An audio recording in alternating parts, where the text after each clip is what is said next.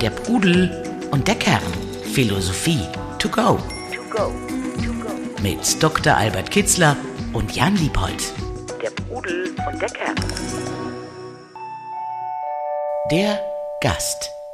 Herzlich willkommen zu einer Sonderfolge von der Pudel und der Kern. Wir sind heute hier in Wiesbaden bei der ähm, Personalberatung Vogel und Detamble. Hier findet ein Seminar übers Wochenende statt, bei dem Topmanager sich äh, die Zukunfts- und Sinnfrage stellen. Und wir haben heute eine Interviewfolge mit Dr. Daniel Detamble, der als erfolgreicher Personalberater und, und das ist das Besondere, philo studierter Philosoph eben zusammen mit dem Albert dieses, Inter dieses äh, Seminar geben wird. Dr. De Tamble, herzlich willkommen erstmal bei der Pudel und der Kern. Vielen Dank, danke.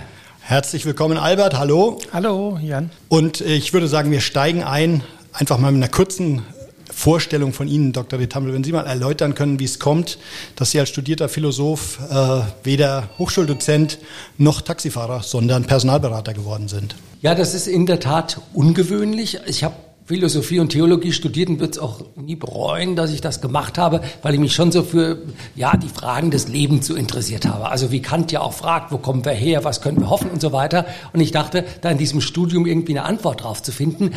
Ich wusste danach, äh, dass man das immer noch nicht so genau sagen kann, aber ich wusste, dass andere das dann auch nicht wissen und das hat mich beruhigt. Also kurzum, ich war mir aber auch klar, dass ich eigentlich nicht in der Kirche wirklich ähm, klassisch arbeiten wollte, sondern ich habe mich dann schon gefragt und das in recht frühen Semestern, was machst du eigentlich mit dem Studium und bin dann relativ schnell durch ein Praktikum zum Radio- und Fernsehmachen gekommen. Und da habe ich dann gelernt, wie man auch komplizierte Inhalte vielleicht doch so verkauft, dass andere damit was anfangen können. Und das war dann ich habe am Anfang wirklich Radio und Fernsehen gemacht nach meinem Studium und da wurde man dann auf mich aufmerksam oder Kollege Vogel, mit dem ich ja dann das Unternehmen dann gegründet habe vor über 20 Jahren, der sagte damals, hör mal, ich habe tolle Manager, die sind alle prima, aber die können sich alle so schwer verkaufen. Kannst du denen das nicht beibringen? Und dann habe ich gedacht, na gut, von IFRS und HGB und US-GAAP oder Kaizen, Sigma, all diesem ganzen Zeug hast du null Ahnung, aber wie man sich verkauft, das habe ich mir zugetraut. Und so kamen wir zusammen. So habe ich mich dann, und das ist bis heute so ein Thema bei mir, wirklich, wenn es um die Außendarstellung der Manager geht, um Anschreiben, um Lebenslauf, um wie präsentiere ich mich in Vorstellungsgesprächen und so weiter. Das war immer so ein bisschen mein Thema und das Thema Research, also wie kommt man an die richtigen Firmen, an die richtigen Zielpersonen, das war eher früher bei Kollegen Vogel angesiedelt. Mittlerweile ist das so ein bisschen, hat sich das aufgeweicht. Ich habe in den letzten 20 Jahren auch paar andere Dinge noch gelernt. Aber so kam das. Also das heißt, äh, es geht um die Verpackung der Manager in gewisser Weise, ähm, die Außendarstellung und nicht, natürlich braucht es dafür eine ordentliche Basis. Das äh, Know-how ist sicherlich der, der Kern des Ganzen, aber durchaus wie kann man sich äh, auf dem Weg zur Macht und Erfolg, darum soll es heute gehen. Unser Schwerpunktthema lautet heute Macht, Erfolg, Sinn. Da auf dem Weg zum Erfolg macht es durchaus Sinn, auch diese Kernkompetenz des sich Verkaufens ähm, oder nach außen positiv darstellen können äh, zu beherrschen. Naja, es geht natürlich immer um die Frage, wo passe ich als Manager ideal hin? Also wenn man selber eine Top-Position zu besetzen hat, egal ob eine Vorstands-, eine Geschäftsführungsposition etc., man hat ja doch viele, viele Kriterien. Also welchen Branchenhintergrund sollte jemand haben und so weiter, all diese ganzen Dinge. Das ist sicherlich das eine, das ist ein Teil der Arbeit, die wir für den Kunden leisten. Aber dann kommt es natürlich schon drauf an, wenn dann nachher in Vorstellungsgesprächen Manager sitzen und äh, das einstellende Unternehmen schaut sich drei oder vier Manager an, ja, ob da jemand wirklich an dieser Stelle fachlich einen Ticken besser ist als der andere, wie will man das rausfinden? Also es geht wie so oft im Leben auch darum, dass man seinen Können, sein Know-how sich als Person verkauft. Mhm. Ja, und das ist ein Thema, ähm, ja, da kümmere ich mich drum. Und Ihre Kernkompetenz Philosophie, können Sie die äh, auch einbringen in so einem Umfeld oder ist das eine trockene Wüste? Hat der normale Manager von Konfuzius noch nicht allzu viel gehört?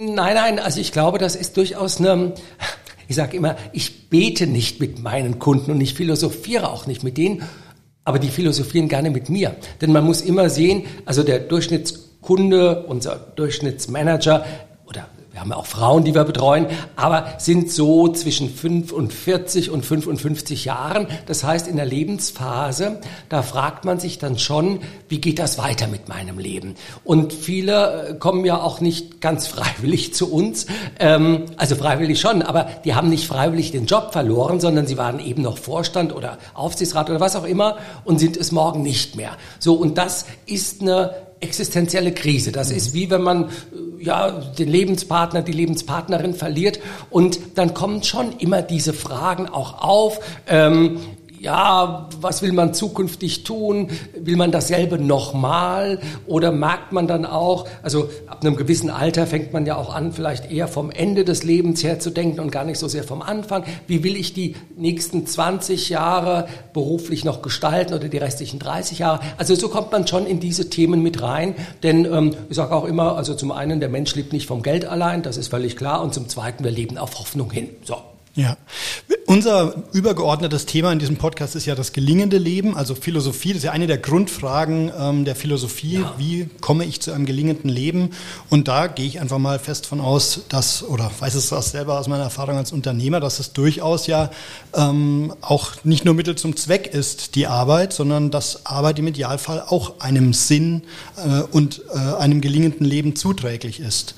Albert, Hast du äh, in deiner langjährigen Beratungserfahrung auch Manager, Topmanager getroffen, erfolgreiche Menschen, die irgendwann merken, nur der Beruf ist vielleicht auch nicht Maß und Mitte?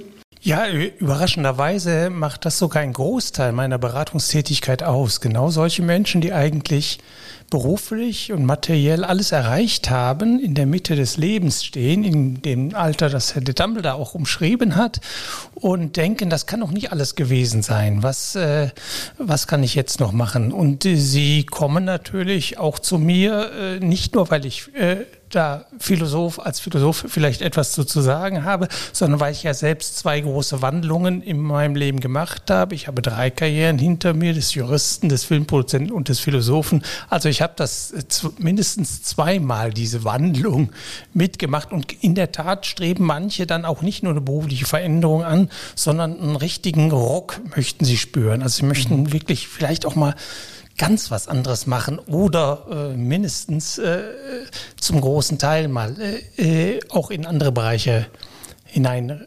Und was rät Ihnen der Philosoph? Ist dieser äh, harte Schnitt wichtig oder kann man nicht? Also meine These wäre auch, man kann sich ja auch verändern innerhalb einer, des bestehenden Systems, der bestehenden Struktur. Warum nicht einfach in der Firma, wo ich bisher erfolgreich gewirkt habe, versuchen, mir einen neuen Aufgabenbereich vom Marketingchef zum äh, Nachhaltigkeitsmanager äh, beispielsweise. Wenn das befriedigt, Freude macht und den vielleicht zuvor äh, die vielleicht zuvor gespürte Entfremdung in dem, was man da routinemäßig vielleicht schon 20 Jahre gemacht hat, wenn das das abbaut und in ein freudvolles neues Verhältnis, in dem man die Selbstwirksamkeit wieder frisch spürt, in dem man sich wieder erlebt und, und fühlt, wenn das klappt, nein, das ist alles offen, dann kann man auch im eigenen Betrieb, wenn der die Möglichkeit dafür gibt, äh, kann man äh, diesen Veränderung, diese Veränderung, diese Häutung, die da offensichtlich ansteht und notwendig ist, vom Innen her gerufen wird, von dem Inneren äh, des Menschen her gerufen wird, wenn man äh, die dadurch vollziehen kann und befriedigen kann und man geht wieder mit frischem, mit frischem Elan, mit großer Freude äh, wieder äh, an die Arbeit, dann ist das wunderbar. Da muss man nicht unbedingt äh, ja. das Unternehmen wechseln. Also Veränderung ist kein Selbstzweck. Dr. De Tambe, ähm, würden Sie sagen, zu viele Manager sitzen in einem ähm, goldenen Käfig? Also haben eine bestimmte Position erreicht, sind erfolgreich, wissen, sie sind da auch gesettelt in ihrem, in ihrem Umfeld, wissen, es wird schwierig, nochmal sowas äh, in einem vielleicht unkonventionelleren Umfeld zu finden, was man sich vielleicht wünscht und kommen dann aber nicht raus aus diesem goldenen Käfig. Schlecht für die Manager, schlecht für die Unternehmen? Naja, jede Veränderung birgt ja Risiken. Oder ich sage es mal so, die Erfahrung, die ich doch so mache, ähm, die meisten Manager, mit denen ich zu tun habe, haben eigentlich Angst vor Veränderung, weil man nicht weiß, was kommt. Und äh, nicht zu wissen, was kommt, und die Sorge vielleicht zu haben, dass was kommt, ist gar nicht mehr so toll wie das, was ich habe, führt dazu, dass viele, wie ich immer sage, nicht nur auf einem sogar toten Pferd sitzen, sondern schon auf einem Pferd, das eigentlich skelettiert ist. Mhm. Und dann sage ich, Moment mal, warum steigen Sie denn nicht ab? Ja, na ja, und dann weiß man nicht und dann, äh, ja, die Kinder sind ja noch nicht aus dem Haus und ich habe ja doch noch die Verpflichtungen, die Hypothek und meine Frau und am Ende und äh, all, all, diese ganzen schrecklichen Dinge und dann malt man sich das alles so aus und ähm, hat eigentlich Angst vor dem, was kommt und diese Angst, Angst lähmt landet irgendwo und man bleibt dann da, wo man so ist. Schade eigentlich. Ich sage den Leuten auch immer, Sie, sie müssten anspruchsvoller sein. Und dann schauen die mich an und sagen, wie das? Dann sage ich, na, ähm, mehr Anspruch, mehr, mehr Forderungen stellen einfach an das Leben und es bietet so viele Chancen. Sie müssten sie nur ergreifen. Aber das ist so ein Prozess, den muss man sich, äh, ja, den, den muss man vollziehen, glaube ich, an der Stelle. Sich ja. freischwimmen gedanklich sozusagen, ne? Ja, also Angst lähmt, das ja. ist, glaube ich, wahr. Und viele haben ja auch, das muss man auch sehen, also viele haben viel zu verlieren. Also wer viel hat, der hat Sorge, viel zu verlieren. Also Erich Six, sagst du mal, also den Immobil ähm, ähm, Leasinggesellschaft und so weiter, Autovermieter, sagte mal, für eine Bratwurst reicht es immer. Gut, kann er auch sagen, für ihn reicht es vermutlich auch für zwei Bratwürste. Aber ähm, erstmal zu verstehen, äh, selbst wenn ich vielleicht nicht mehr 250, 500.000, eine Million im Jahr verdiene, sondern es ist etwas weniger und ich muss mein Leben neu gestalten, Leben geht weiter. Vielleicht geht es sogar besser weiter als mit dem, was man vorher hatte. Ja. Mhm. Ähm, Sie als Philosoph, was, äh, also das ist ja dieses, das Leben, wir leben im Unversicherbaren. Ne? Also niemand ja. weiß, auch Erich Sixt, äh, es gibt genügend Unternehmer, die tief gefallen sind und ähm, von Mittelhoff bis Boris Becker hätten die alle nicht gedacht, dass es mal so endet. So ist es ja. Ähm, was glauben Sie, was können Sie aus Ihrer philosophischen Praxis, können Sie da ähm, Bezüge herstellen äh, zu einem äh, Diogenes, der äh, gesagt hat, äh, ich brauche nicht mehr als ein Fass und die Sonne. Ach Gott, es ist ja, also in meiner täglichen Arbeit, das ist schon ziemlich, äh, wie soll ich sagen, eine nüchterne Veranstaltung zum Teil. Also im Grunde möchte der Manager eigentlich dann doch wieder das haben, was er bisher hatte oder sogar noch ein Schippe obendrauf mehr. Und das ist schwer zu erreichen, denn also äh, es sei denn, man setzt wirklich das, was man bisher hatte, fort. Also niemand, der heute Geschäftsführer meinetwegen war in einem Unternehmen mit, mit 2.000, 3.000 Mitarbeitern, kann auf einmal was ganz anderes machen. Das lässt, selbst wenn man das selber wollte, das lässt der Markt, das lassen die Firmen einfach nicht zu. Also man ist so etwas gezwungen, wenn man das dann so weiter gerne hätte, das zu tun. Also so einen völligen Umschwung. Und deswegen finde ich das ähm, hochspannend. Und ähm, äh, wenn ich da höre, ähm, Dr. Kitzler als Filmproduzent, Jurist und heute Philosoph, also das ist ja ein Mut. Wer, wer hat den denn? Also ich selber hätte den auch nicht. Also da, da gibt man zweimal im Grunde, definiert man sich neu. Verrückte Sache, würde man sagen, ja. Mhm. Albert, das ist ja das Thema, an, nicht anzuhaften. Ne? Also ich, Sie, ich glaube, es geht da um Geld was man natürlich denkt zu brauchen. auch um Ansehen. Ansehen es geht um genau. vieles. Man, man ist doch der, also man definiert sich über das, was man ist was man erreicht hat sozusagen. Die Nachbarn sehen in mir den Generaldirektor, ja, und auf einmal äh, wäre ich was ganz anderes und was sagen die Kinder in der Schule und so weiter, ja. Absolut, das ist genau das, was ich meine. Das ist ja das Gesamtpaket, was so der Erfolgsmensch ähm, ungerne aufgeben möchte. Gleichzeitig kann man ja aber auch sagen, offensichtlich hat er dann aber in einem anderen Bereich nicht allzu viel aufgebaut. Ne? Ist ja auch schwierig, eine erfolgreiche Karriere und ein erfolgreiches Ehrenamt, eine tolle Familie und so weiter alles aufzubauen. Aber Albert, vielleicht kannst du das mal einordnen in das Thema nicht anhaften und äh, wie es uns gelingt, da mental so frei zu sein, so wie du es offensichtlich warst. Ja gut, ich habe ja schon äh, in meiner Studentenzeit gründlich Philosophie studiert und hatte dann äh, Sokrates nicht überhört, später Konfuzius, sich selbst betrügen ist von allem das Schlimmste. Das war der letzte Satz, weiß ich heute noch, von einem meiner Lehrer bei seiner Antrittsvorlesung. Und äh, das ist ganz wichtig. Also ich habe da eine hohe Sensibilität äh, für Entfremdungserscheinungen entwickelt. Das heißt, wenn ich mich, ich habe nur ein Leben, wenn ich mich in meiner Haut nicht wohlfühle, da wo ich gerade bin, da muss ich etwas verändern verändern. Jetzt ist es so, das ist aber nicht äh, äh, so gewesen. In meine drei Karrieren sprachen alles, äh, alle etwas in mir an, äh, dass ich auch konnte und wo ich auch meine Selbstwirksamkeit erfahren habe, wo ich auch Erfolg hatte, äh, sogar man kann sagen so recht guten Erfolg. Ich hätte in allen drei Berufen äh, bleiben können, aber gleichwohl äh, man muss also so mit allen Fasern äh, dabei sein und da habe ich dann doch letztlich die Entscheidung getroffen, also das was was meine erste große Leidenschaft in meinem Leben war, die Philosophie, das soll jetzt auch der letzte Beruf oder die Berufung sein. Und ich muss sagen, da fühle ich mich äh, am äh, nahesten in mein, äh, mein, bei mir selbst, in meiner Mitte und äh, da erreicht man der Fülle meine Erfüllung. Und ohne die anderen Erfahrungen wäre ich vielleicht auch gar nicht zu der Philosophie gekommen, zu der ich, äh, zu der ich, bei der ich jetzt bin, eine sehr praktisch ausgerichtete. Also es hat mich, mm, es hat mich durchaus in Stufen auch erfüllt. Manchmal ist der Weg, äh, der Umweg, äh, der bessere Weg. Jetzt ist natürlich nicht jeder der geborene künftige Philosoph, aber hm, Dr. Tumble, wenn Sie es mal so in Ihrem äh, Beratungsumfeld ähm, überlegen, ähm, Erkenne dich selbst, diese apollonische Weisheit aus Delphi. Glauben Sie, dass viele Manager tatsächlich authentisch unterwegs sind? Also ist der äh, DAX-CEO der geborene, ähm, die geborene Führungskraft oder musste er sich auf dem Weg nach oben ähm, sehr stark verbiegen und vielleicht in, um in das Raster zu passen, was man auf dieser, in dieser dünnen Luft ähm, in, so einer, in so einer Liga oder sagen wir MDAX, äh, DAX-Unternehmen braucht? Nein, also ich glaube, dass die meisten Manager, die ich auch erlebe, wesentlich authentischer sind, als man das eigentlich annehmen würde. Weil mhm. viele glauben ja, man muss sich verbiegen, man muss das und jenes tun, damit man über da, da nach oben kommt. Ich glaube, man muss ähm, also von vornherein so veranlagt sein und dann so bleiben, wie man ist, denn ansonsten schafft man es gar nicht nach oben. Also wenn ich permanent Energie aufwenden muss, um irgendeine Rolle einzunehmen, äh, habe ich gar keine Kraft und Energie mehr, um eigentlich das zu tun, wofür ich tagsüber bezahlt werde. Denn ich werde hier nicht als Schauspieler bezahlt, sonst wäre ich Schauspieler geworden, sondern als Führungskraft in einem äh, großen oder größeren Unternehmen.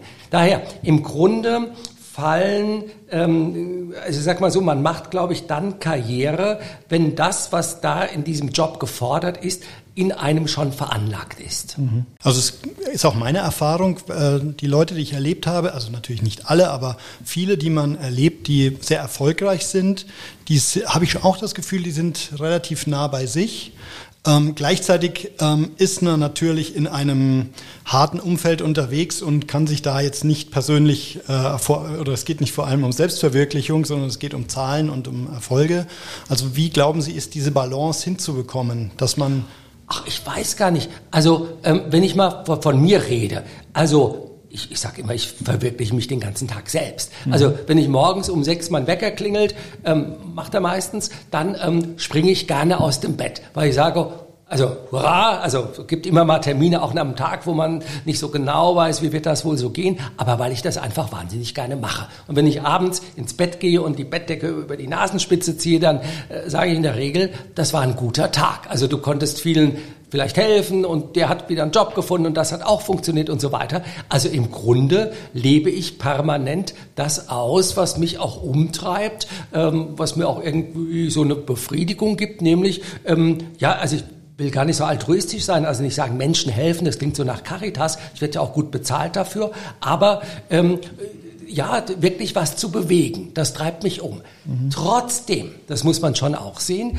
natürlich frage ich mich dann ab und zu auch mal, ähm, ja, noch mehr Umsatz und noch mehr Kunden, ähm, hast du noch Zeit für dich, persönlich. Also bleiben so diese Dinge. In, in einem Alter, wo man ja, ja, eben auch noch was bewegen kann. Ich bin ne? 55, also, also, mitten im Leben wir vom Tod umfangen. Es kann morgen zu Ende sein. Ja, ja also mein genau. Steuerberater, der uns hier betreut, war im Skifahren, der kam nicht mehr zurück in einem ähnlichen Alter. Auf einmal ist aus. Und dann fragt man sich schon, ich mich auch, ähm, hast du deine Zeit gut eingesetzt oder hättest du vielleicht nicht auch an der einen oder anderen Stelle dann nochmal anders planen müssen? Ja? Befreundeter Unternehmensberater äh, hat neulich im Gespräch, äh, finde ich ganz plakativ gesagt, äh, ja, was bleibt von meinem Berufsleben außer ein paar PowerPoint-Folien? Sind das die, die Fragen, die sich immer häufiger in diesen, in diesen Top-Etagen gestellt werden?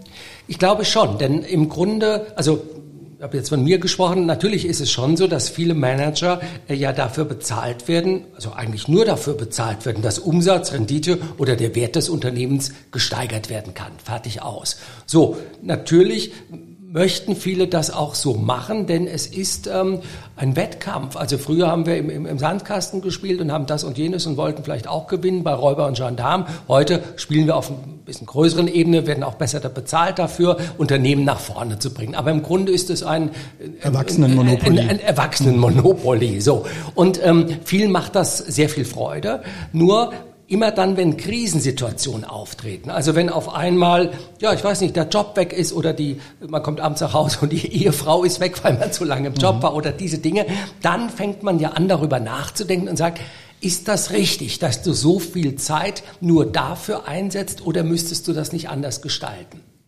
Was ist Ihre Antwort?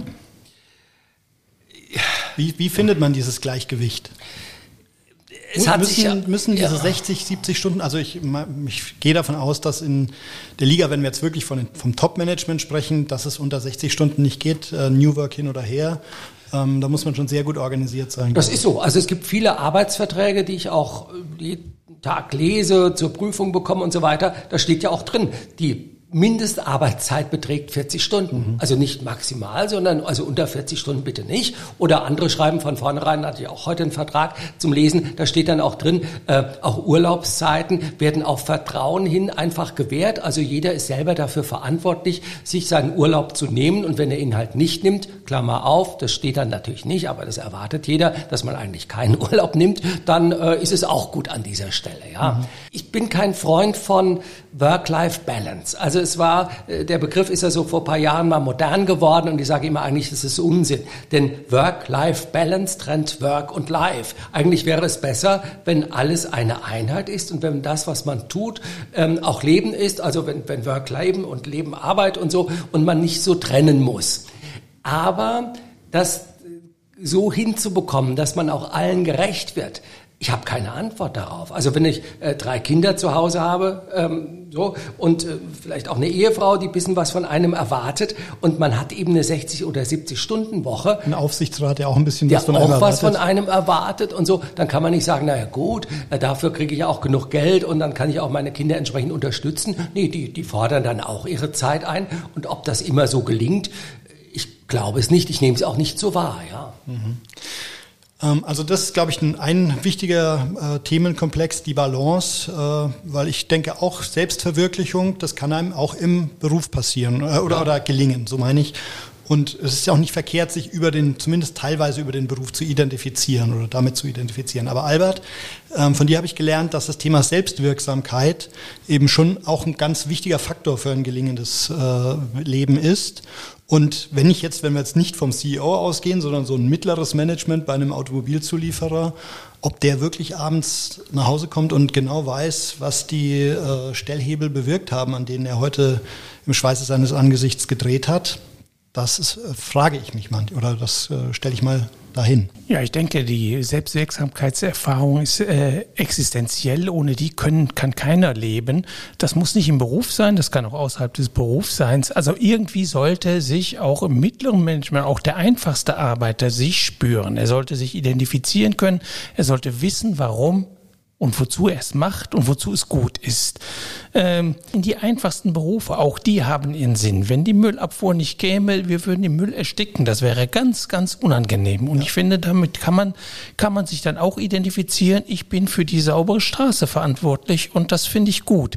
Äh, ob das dann einen befriedigt, den Einzelnen, ob das genügt, äh, das muss man eben austarieren. Man muss in sich hineinhorchen, ist das äh, das, was ich leisten kann und mehr ist nicht drin oder will ich zu etwas anderem? Diese Frage, vor diese Frage wird jeder gestellt der einfachste Arbeiter und der Top-Manager. Und das muss, das muss sich gut anfühlen, letztlich, auf Dauer auch gut anfühlen.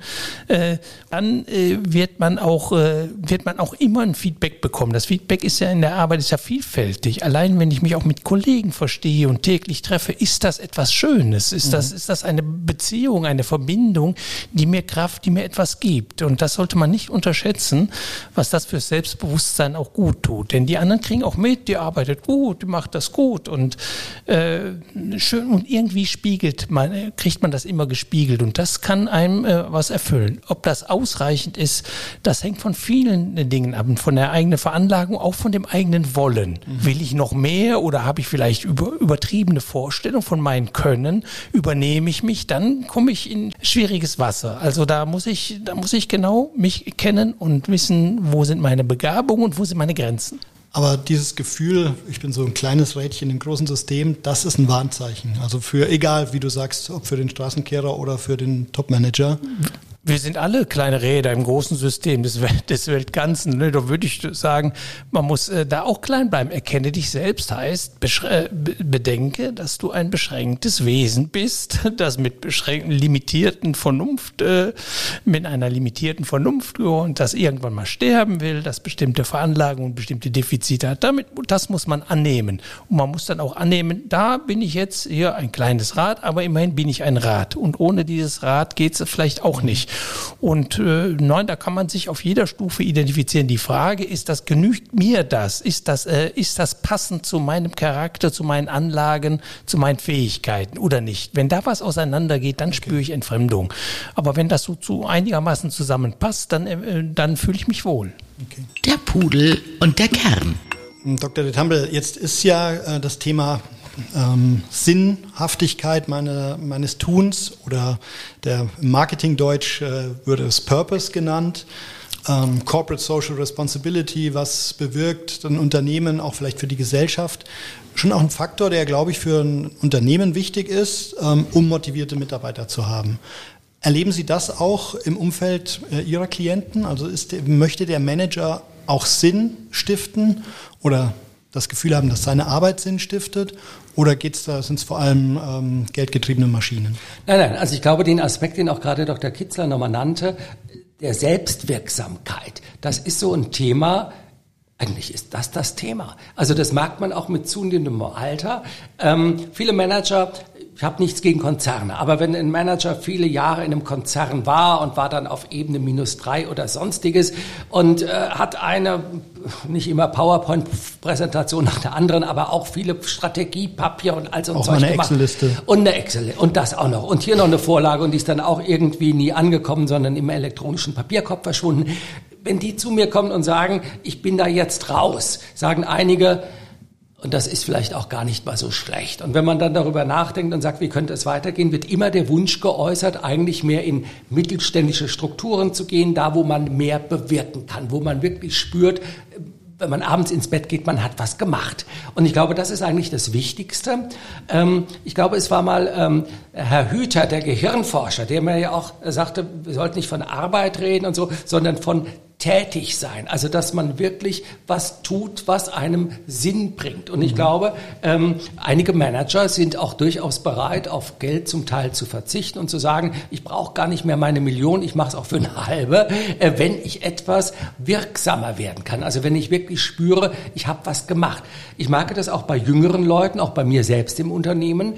Ähm, man, man guckt nicht auf den letzten Euro, sondern man möchte irgendwie das Gefühl haben, etwas Sinnvolles, etwas Befriedigendes tun zu können.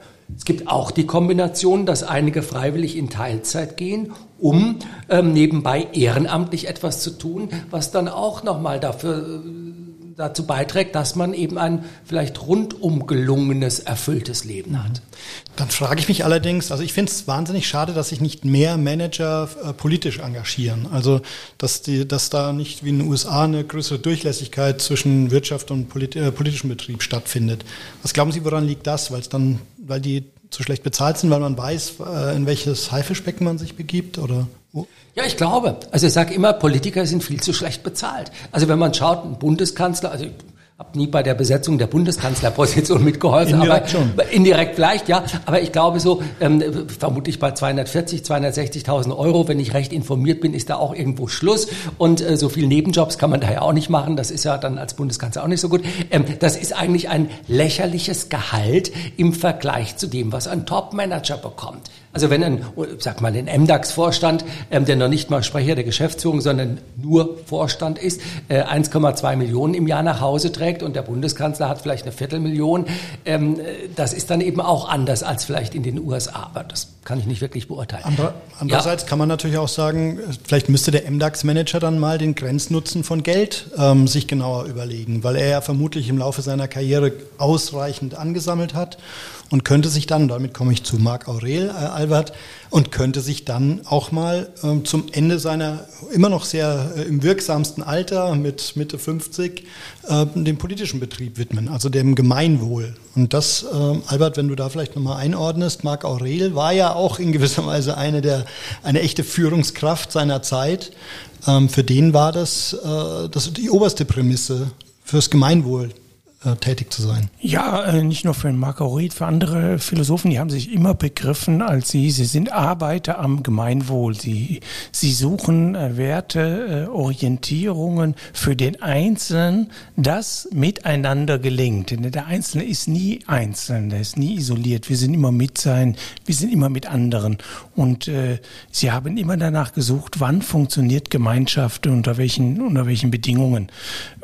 Und da bei der Frage beispielsweise der Bestimmung oder der Aufgabe des Managers oder des, wann fühlt er sich wohl und der Frage des Gemeinwohls.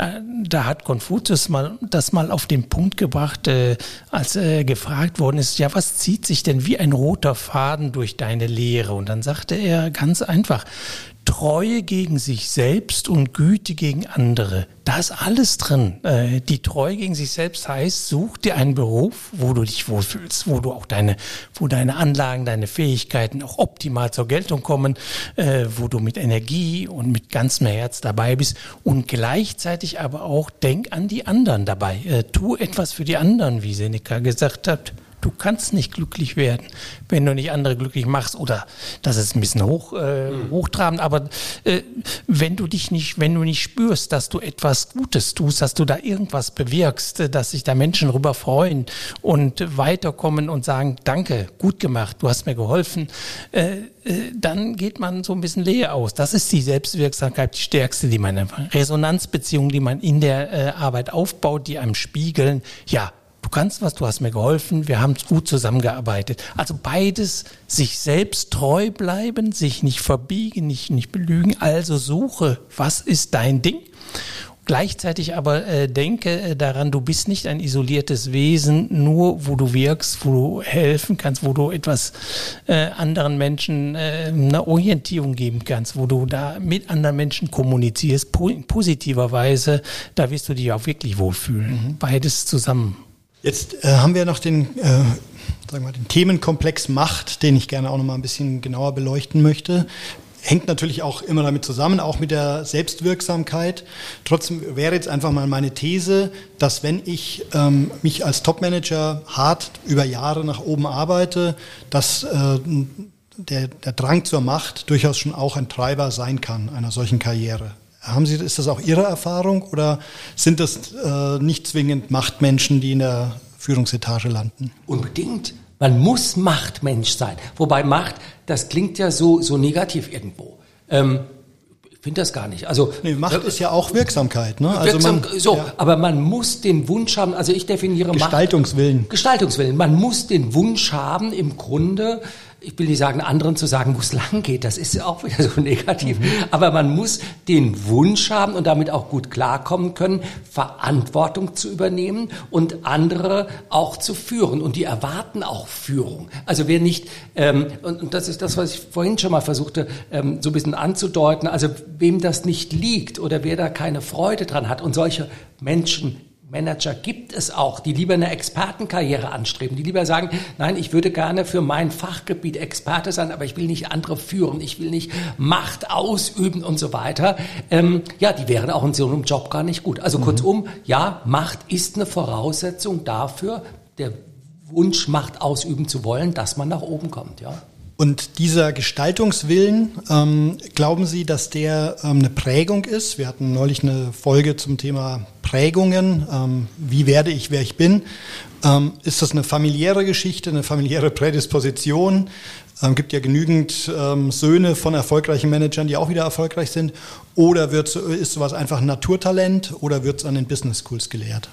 Nein, ich glaube, lehren kann man es nicht. Also ich glaube, jemand, der nicht den Drang hat, äh, in dieser Art und Weise zu agieren, äh, dem kann man vielleicht ein bisschen auf die Sprünge helfen, um das so zu sagen. Aber so wie ein schlechter Rhetoriker äh, durch viele Kurse vielleicht zu einem etwas mittelmäßigeren Rhetoriker werden wird, aber niemals zu einem sehr guten. Ich glaube, so ist das auch. Also man kann da mhm. durchaus etwas schulen, aber ob das jetzt Veranlagung ist, ob das durch das Elternhaus, durch Erziehung kommt oder durch Genetik oder so etwas, da, ich bin kein Psychologe, das weiß ich nicht, aber ich glaube, die Manager, die ich kennengelernt habe und dann auch so frage, wie war das eigentlich? Sind sie, wie haben sie sich da entwickelt oder war das von vornherein so und so? Die sagen schon, nö, nö, ich wollte eigentlich schon als, also ich war schon bei mir im Verein als Jugendlicher war schon der, der Kapitän und dann habe ich das Ehrenamt gemacht und habe hier und dann das noch und so weiter. Also das bringen die dann schon mit. Ja, die Schulsprecher sind erfahrungsgemäß dann später auch die Führungskräfte. Ne? Ja, nicht immer. Einige landen ja danach auch in der Politik und machen mhm. andere Dinge, aber in der Tat, man muss einfach äh, bereit sein und auch willens sein, den Kopf hinzuhalten. Ja. Ist auch nicht immer schön, ja. Für das Gesamtpaket eines, nennen wir es jetzt erfolgreichen Managers, aber erfolgreich auch im Sinn von zufrieden, ähm, der eben das Gefühl hat, ein gelingendes Managerleben zu haben. Was glauben Sie, ist da das Thema Charisma äh, wichtiger oder das Thema Leidenschaft oder ist es vor allem die inhaltliche Stärke? Oder natürlich, Albert würde sagen, die gesunde Mitte des Ganzen. Aber ich würde, mich würde Ihre. Also ich glaube, Albert Kitzler hat recht. Genauso würde ich das auch sehen. Also es ist ja, ich dachte früher immer, also früher, als ich selber noch äh, jung war, in die Schule ging und studierte und so, dachte ich immer, ähm, die Besten, die inhaltlich Besten kommen ganz nach oben. Völliger Unsinn. Nein, es ist die Kombination, glaube ich. Also man darf nicht inhaltlich, fachlich völlig unterbelichtet sein. Aber das ist nur ein Aspekt. Andere Dinge kommen dazu. Die Disziplin, permanent jeden Tag wirklich an sich und vielleicht auch an den Themen zu arbeiten. Es kommt auch viel Glück und Zufall dazu. Also an den richtigen Momenten an der richtigen Stelle zu sein, vielleicht auch die richtigen Mentoren zu haben. Es gibt also viele Einflüsse, die auch von außen kommen. Ähm, aber äh, in der Tat, also es ist die, die Mischung aus allem und auch nicht steuerbar. Also man kann nicht, also ich sage es immer anders, ähm, man kann Entscheidungen treffen, die Karrieren verhindern. Aber man kann, auch wenn man alles richtig macht, im Sinne einer guten Karriere, das richtige Studium, die richtigen Firmen, die richtigen Positionen und so weiter, ob man am Ende wirklich eine Top-Karriere macht oder nicht, das bleibt dann, gut, der Theologe würde sagen, in, in, Gottes Hand oder man könnte auch sagen, das ist ein bisschen zufallsabhängig, ja. Okay, und wir sehen ja auch an Beispielen wie Elon Musk gerade, dass Charisma ähm, auch äh, so eine skalierbare Sache ist, die auch, man kann auch mit zu viel Charisma Übersprungshandlungen ja, aber es wird zunehmend wichtiger, glaube ich. Also heute ähm, auch als ähm, ähm, Manager zu führen, also wirklich eine Führungspersönlichkeit zu sein. Das erwarten die Mitarbeiter, glaube ich, dass man also nicht die Richtung vorgibt, nicht mehr wie das früher war. Ähm, man hat irgendwelche Ansagen gemacht und dann haben alle zu springen, sondern gerade weil es heute nicht mehr so ist, sondern man über Begeisterung, über Charisma, über Charismen mhm. führen muss, glaube ich, ist es ein ganz wichtiger Aspekt. Ja. Albert, jetzt äh, hast du dich ja bestimmt auf euer Seminar vorbereitet, äh, was jetzt am Wochenende stattfindet. Hast du vielleicht äh, aus dem ein, zwei Zitate, die wir unseren Hörern noch mitgeben können, die ihr besprechen werdet am, jetzt am Wochenende, um da was mitzunehmen? Ja, was äh, das, äh, ja, mir äh, schwebte natürlich ein Zitat im, äh, im Kopf herum, als Herr de Dampel das sehr gut beschrieben hatte, wie, äh, äh, wie aus was sich eine erfolgreiche, äh, ein erfolgreicher Mensch zusammensetzt. Und äh, das ist von Konfuzius, die Persönlichkeit ist die Wurzel. Wenn die Wurzel nicht in Ordnung ist, dann kann es auch in den Verzweigen, Verzweigungen nicht blühen. Da ist es da auch nicht in Ordnung. Ich glaube, in allen, äh, äh, und da kommt es dann auch zum Charisma, da kommt es zum führen. Wer sich nicht selbst führen kann, der kann auch keine anderen führen. Und gerade in dem, diesen starken, äh, äh, starken Kraftzentrum von Macht, äh, großes Einkommen und, und Stellung etc. ist es sehr wichtig, sich davon nicht vollkommen vereinnahmen zu lassen, sondern da eine, dass da eine starke Persönlichkeit im Grund ist, die auch innerlich frei ist davon, dann kann man Macht wunderbar ausüben, wenn man sie nicht unbedingt braucht. Manche Menschen, äh, die brauchen das und äh, die sind dann innerlich gar nicht frei. Also die Persönlichkeit ist äh, die Wurzel und äh, da denke ich, werden wir am Wochenende auch ein bisschen drüber sprechen. Ist die stark? Hat man da eine innere Burg? Dann kommt man durch alle Veränderungsprozesse, durch alle Wandlungsprozesse, kommt man als ein reicherer als ein bereicherter, äh, als ja ein Stück, äh, äh, der einen Schritt nach vorne gemacht hat, kommt man heraus. Und dementsprechend ist es ja vermutlich eben auch wichtig und vielleicht viel zu wenig in den Business Schools äh, auf, der, auf dem Lehrplan äh, zu philosophieren, als Führungskraft, als Manager, äh, eben darüber nachzudenken.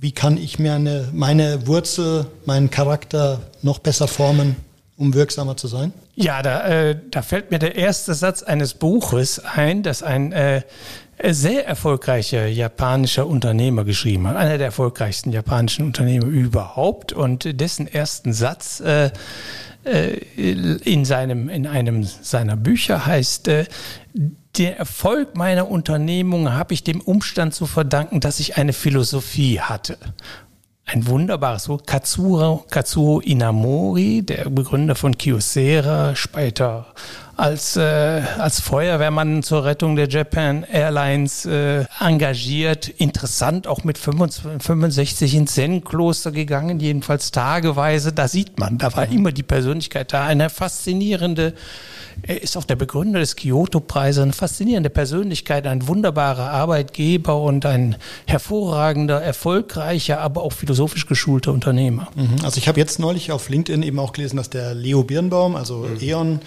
ähm, Vorstandsvorsitzender, dass der sich auch wenn es denn äh, nicht seine PR-Abteilung geschrieben hat, ähm, sich auch ein Wochenende mit Konfuzius beschäftigt hat. Also ich gehe da, ich nehme das schon wahr, dass diese ähm, die Stoiker, die in ähm, Silicon Valley äh, plötzlich eine ungeheure Popularität erfahren, dass, dass Philosophie äh, durchaus in die Top-Management-Etagen Einzug hält. Ne?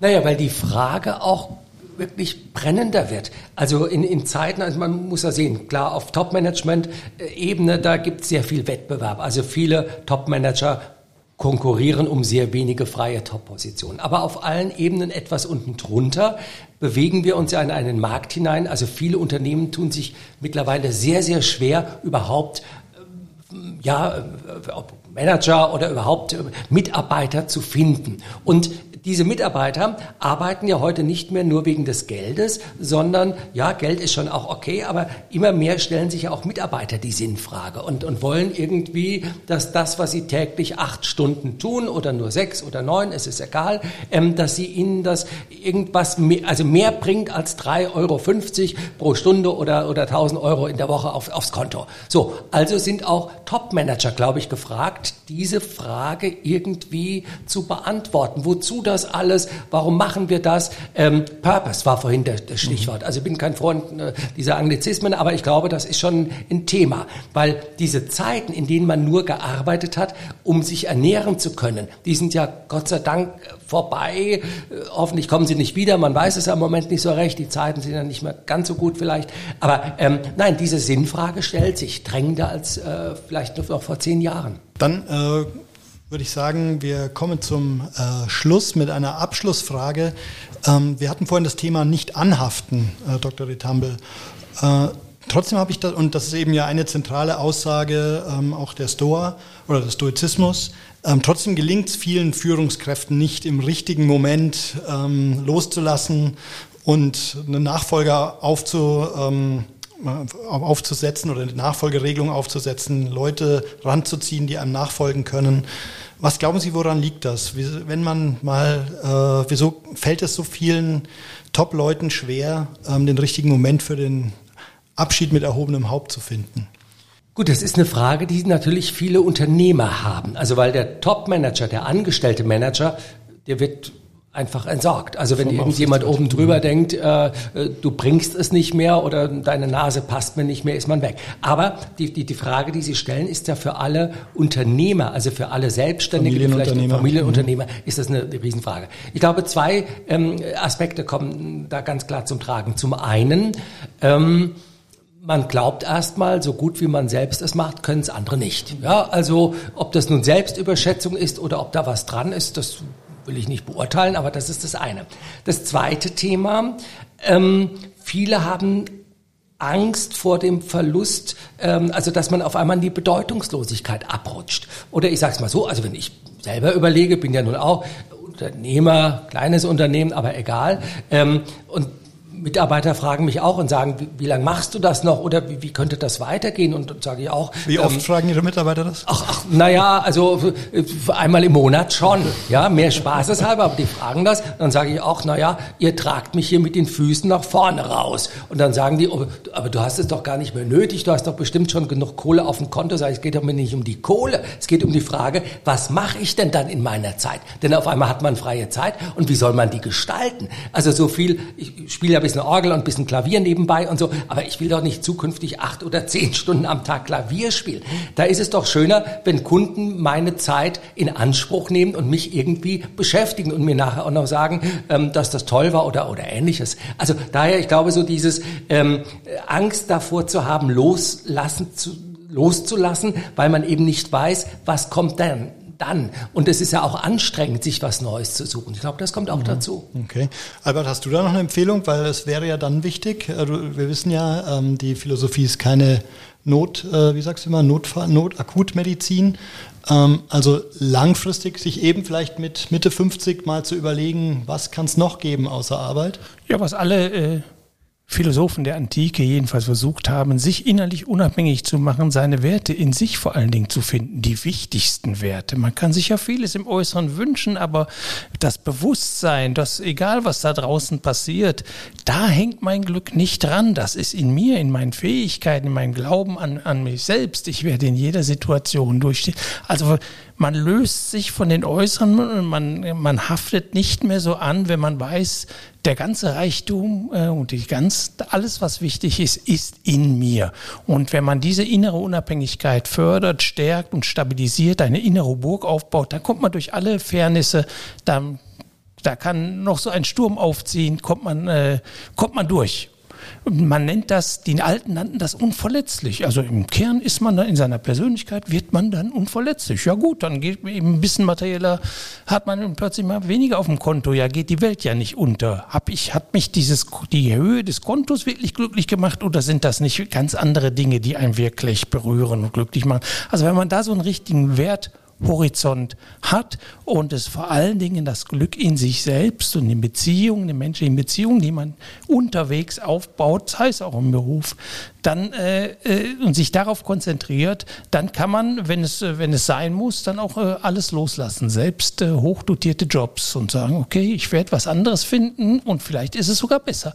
Ich selbst habe das vielfach erlebt und äh, meine Häutungen führten immer, führten mich immer weiter und äh, bereicherten mich und führten zu mehr Freude und Glück.